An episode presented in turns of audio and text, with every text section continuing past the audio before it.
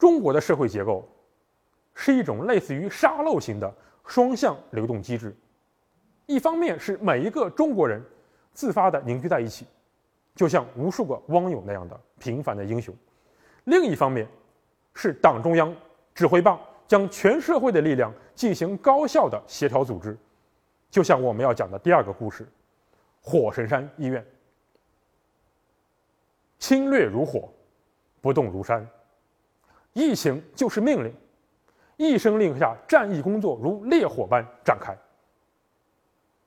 生命重于泰山，不动的是我们挽救生命、战胜疫情的勇气和决心。火神山医院用火一般的热情、神一般的速度、山一般的实力，捍卫着武汉市民的生命健康。如果说给你十天的时间，你能做成什么事情？看完一本书，写完一篇报告，或者是追完一部电视剧？每个人的答案不尽相同。但是中国用了十天的时间，在一片荒无人烟的空地之上，建成了占地三万四千平方米、拥有一千张床位的传染病医院，其速度之迅猛，其硬件之先进。令全世界为之惊叹。大家知道，在全球范围内建成任何一座五百张床位的传染病医院，按照以往的经验，至少需要两年。但是中国偏偏就逆天改命，硬是完成了这个不可思议的任务。火神山速度的背后，是举国之力的支援。是全社会、全行业的万众一心。大家知道，十天的时间，可不是随随便便的盖一个普通的拼装的板房，而是带有负压新风系统的传染病房。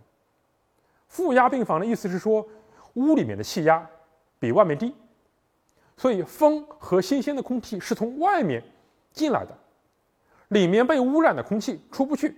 通过专门的通道排放处理，难不难？难。大家知道，开工当天是大年三十，这是千万中国人阖家团聚的日子。疫情笼罩，老百姓的恐慌情绪不断的蔓延生长。武汉封城，无论是人还是建筑材料很难进来，就算是人和材料都齐了。几千人加上几万吨材料，一旦开工，会不会乱成一锅粥呢？难不难？难。大家还知道，施工需要有详细的图纸，有精密的设计，有专家团队的反复论证，根本不是说边盖边看。十天的时间，光是设计方案都来不及，更何况说把方案精准实施到快速的建设上呢？所以问题不是说快这么简单，而是科学和精准，一招不慎，满盘皆输。而开工没有回头箭，为了争分夺秒，你每一步都不能错，难不难？太难了。所以我们不妨按照时间的线索梳理一下，看看从一月二十三日到二月二日这十天。都发生了些什么吧？一月二十三日，武汉封城。同时，党中央决定仿照非典时期的小汤山模式，在武汉建设专门用于集中收治的传染病医院——火神山医院，就此诞生。专家团队紧急的召开会议，只用了七十八分钟，就把十七年前小汤山医院的设计和施工的图纸全部。整理完毕，六十名设计师只用了二十四个小时，拿出了设计方案，敲定了施工图纸。一月二十四日，开工第一天，上百台挖掘机昼夜不停的开始平整土地，同时各大硬核企业相继出手，国家电网二百六十多名电力职工不眠不休，二十四个小时连续施工。你医院建到哪里，我电缆就铺到哪里，确保你不断电。建筑工地需要手机信号进行实时的联络，那么各通信企业用了三十六个小时，实现了五 G 信号全覆盖，保证不断网、不掉线。一月二十五日，开工第二天，各大物流平台相继涌入，不间断的去运送物资。第三天，第一间样板房就建成了。第五天，双层病房区钢结构完成。第七天，九层病房安装完成。二月一日，开工第九天，各大互联网企业鼎力支援，各种电脑设备、网络设备全面的进驻。与此同时，专业的医疗设备，比如雾化器、消毒机、ICU 病房、医疗空调等等，雪片一样的集结完毕。物业团队和床铺物资也悉数到位，从地板到开关，从淋浴间到热水器，应有尽有，一应俱全。二月二日，第十天，火神山医院建成交付，人民解放军和各省医疗队空降武汉接管运营。这期间，央企、国企责无旁贷，广大民企义无反顾。整个医疗团队整装待发，以及千千万万个建筑工人火线驰援，全家老小齐上阵，老板的丈母娘给工人们烧饭。在火神山的施工现场，你随便找一个监理人员，他手机里至少有一百多个工作群，每天接打电话至少二百个，而他负责调度的是四千名建筑工人，在现场。经常动辄收到几百张板凳、几百只柜子、几十吨蔬菜，这背后万众一心的社会资源协调动员达到一个什么样的程度？我有限的经验真的想象不出来。正如一首歌里唱的那样：“我不知道你是谁，但我知道你为了谁。”外国网友评论道：“上帝在七天之内。”创造了宇宙，我认为上帝就是中国人。是的，很多西方人在表达惊叹、奇迹、不可思议时，会说“我的上帝”。在西方的精神文化传统中，救赎宗教是极为重要的组成部分。人们把自己的力量寄托在一个彼岸世界，通过神的力量来间接塑造着人的力量。但是，中国人截然不同。在中国的精神文化传统之中，我们没有神。我们战胜一切困难的勇气和力量，在于从群众之中涌现出来的英雄人物。盘古开天，女娲造人，后羿射日，大禹治水。我们始终践行着国际歌里面的一句歌词：从来也没有什么救世主，也不靠神仙皇帝。要想创造人类的幸福，只能靠。我们自己从神话传说中间，英雄带领百姓战胜自然困难，逐渐形成了强有力的中央政府，领导人们治汉治涝、御寇御敌的政治模式，同时也发展出了天下为公、厚德载物、经世致用、居安思危的传统正德。现如今，中国特色社会主义制度重塑了这样一个古老的国家的社会结构和组织方式。今天中国人更加深刻地认识到，我所站立的地方就是我的中国。当这种国民的主人翁意识被空前的唤醒，我们面对灾难的心态也就愈发成熟，悲痛而不苦痛，同情而不绝望，关切而不惊慌，审慎而不失信心。你要让我说这座城市哪儿好？我让你看看，用血肉和生命垒起的战壕。你要让我说这些人民哪儿好？我让你听听用离别和牺牲谱写的歌谣。这是疫情期间一位武汉诗人的诗句。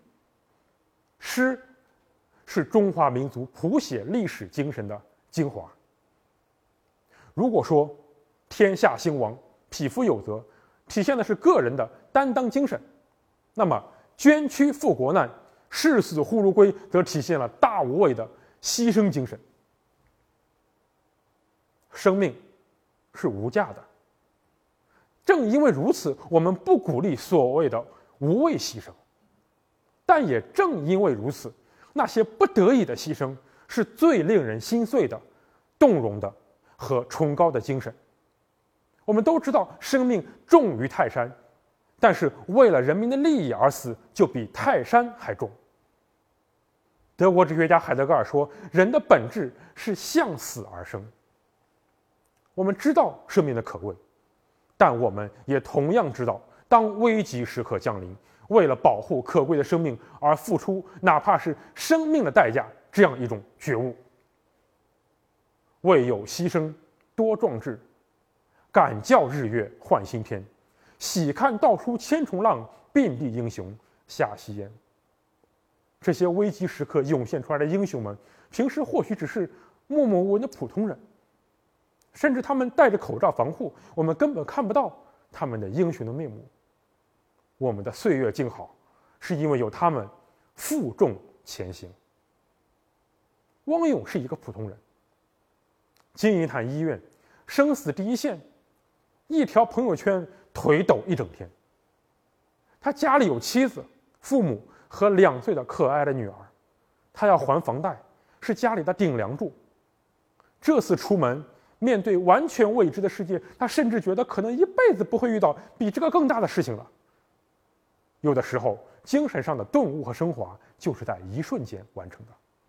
汪勇说：“想通了之后，生死这样一层窗户纸就捅破了。”火神山建筑工人骆明良是一个普通人。一月三十一号，他自己开车一百五十多公里。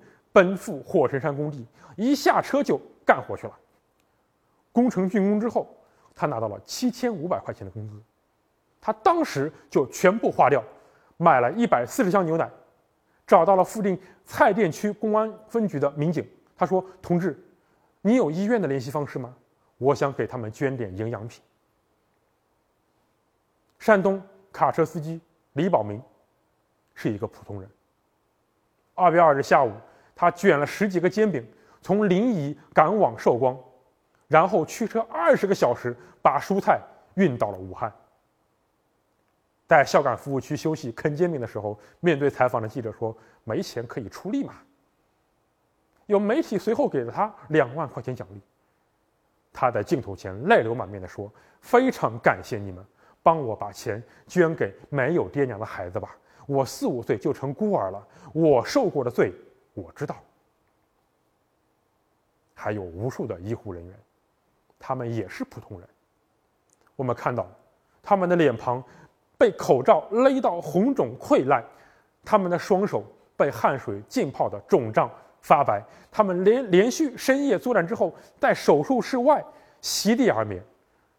他们为了节省宝贵的时间和防护资源，宁可不吃饭、不喝水、不上厕所。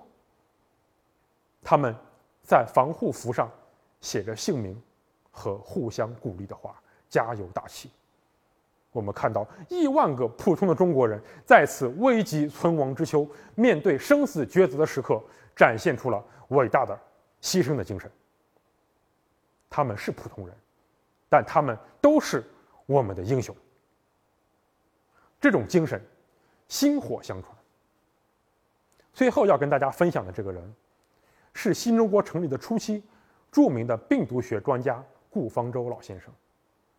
他的名字可能大家并不熟悉，但有一样东西，我们小的时候都应该知道，就是医院里发的那颗糖丸。这种糖丸其实就是中国脊髓灰质炎疫苗，它的发明者就是顾方舟，他被孩子们亲切地称之为“糖丸爷爷”。他一九二六年出生在我们上海。一九四四年就读于北大医学系，然后前往苏联医学科学院病毒学研究所攻读博士学位。一九五五年，当他博士毕业回国的时候，正好赶上我们俗称为“小儿麻痹症”的怪病。他临危受命，一九五八年研制出了活体病毒疫苗。这种疫苗的安全性当时完全是未知数。那么，在谁身上做实验呢？他冒着终身残疾的危险，以身试药，自己把疫苗喝了下去。万幸的是，一周以后，他的身体没有出现任何异常。但这并不能代表疫苗就此研制成功，因为他自己是成年人，本身对病毒是免疫的。如果要进行下一阶段的试验，还需要证明它对儿童也同样安全。问题是，有谁，有哪个父母，愿意把自己的孩子拿来做实验呢？大家可能猜到了，顾方舟瞒着妻子。给他刚刚满月的亲生的儿子喂下了疫苗。实验室里的其他研究人员对此肃然起敬，面对的这种牺牲精神，也纷纷的让自己的孩子参加了这次实验。经历了漫长的难熬的一个月，孩子们一切正常，这才顺利通过第一期的临床试验。此后，他又将疫苗做成了糖丸。不仅解决了孩子们不喜欢吃的问题，而且比液体的疫苗更容易保存。医生和科学家们的万众一心得到了回报。一九九四年之后，再也没有出现过一起本土脊髓灰质炎病例，这种疾病在中国彻底被消灭了。二零一九年，九十三岁高龄的顾方舟先生因病逝世。国家授予了他“人民科学家”的荣誉称号。在他的挽联上有这样两句话：“为一大事来，鞠躬尽瘁；做一大事去，则披子孙。”如今，时代的任务落到我们八零后、九零后的身上，我们学着前辈的做法战胜病毒，我们模仿前辈的样子建设国家。万众一心，是因为心勇万众，心怀天下，心系人民。马克思说：“我们知道个人是微弱的，但是我们也知道整体就是力量。”有人感慨：面对空前的疫情，十几亿人口的大国，水不停，电不停，暖不停，通信不停，物资供应不断，社会秩序不乱。只有中国，只有在中国共产党的领导下，才能做到。政府当仁不让的首要的任务就是满足人民的需求，包括教育、就业、社会保障、医疗服务、住房、环境、知识和文化生活各方面的需求。一旦人们清楚地认识到对抗新冠病毒意味着要在拯救数百万生命和保护经济增长之间做出一个选择的话，中国毫不含糊地。站在了拯救生命的这一边。正如习近平总书记强调的这样，我们最大的优势是我国社会主义制度能够集中力量办大事，这是我们成就事业的重要的法宝。中华民族是历经磨难、不屈不挠的伟大民族，中国人民是勤劳勇敢、自强不息的伟大人民，中国共产党是敢于斗争、敢于胜利的伟大政党。这正是我们的依靠。五千年长河激荡，九万里风鹏正举。抗疫精神续写了民族精神的浩然之气，抗疫精神展现了万众一心的中国力量。谢谢大家。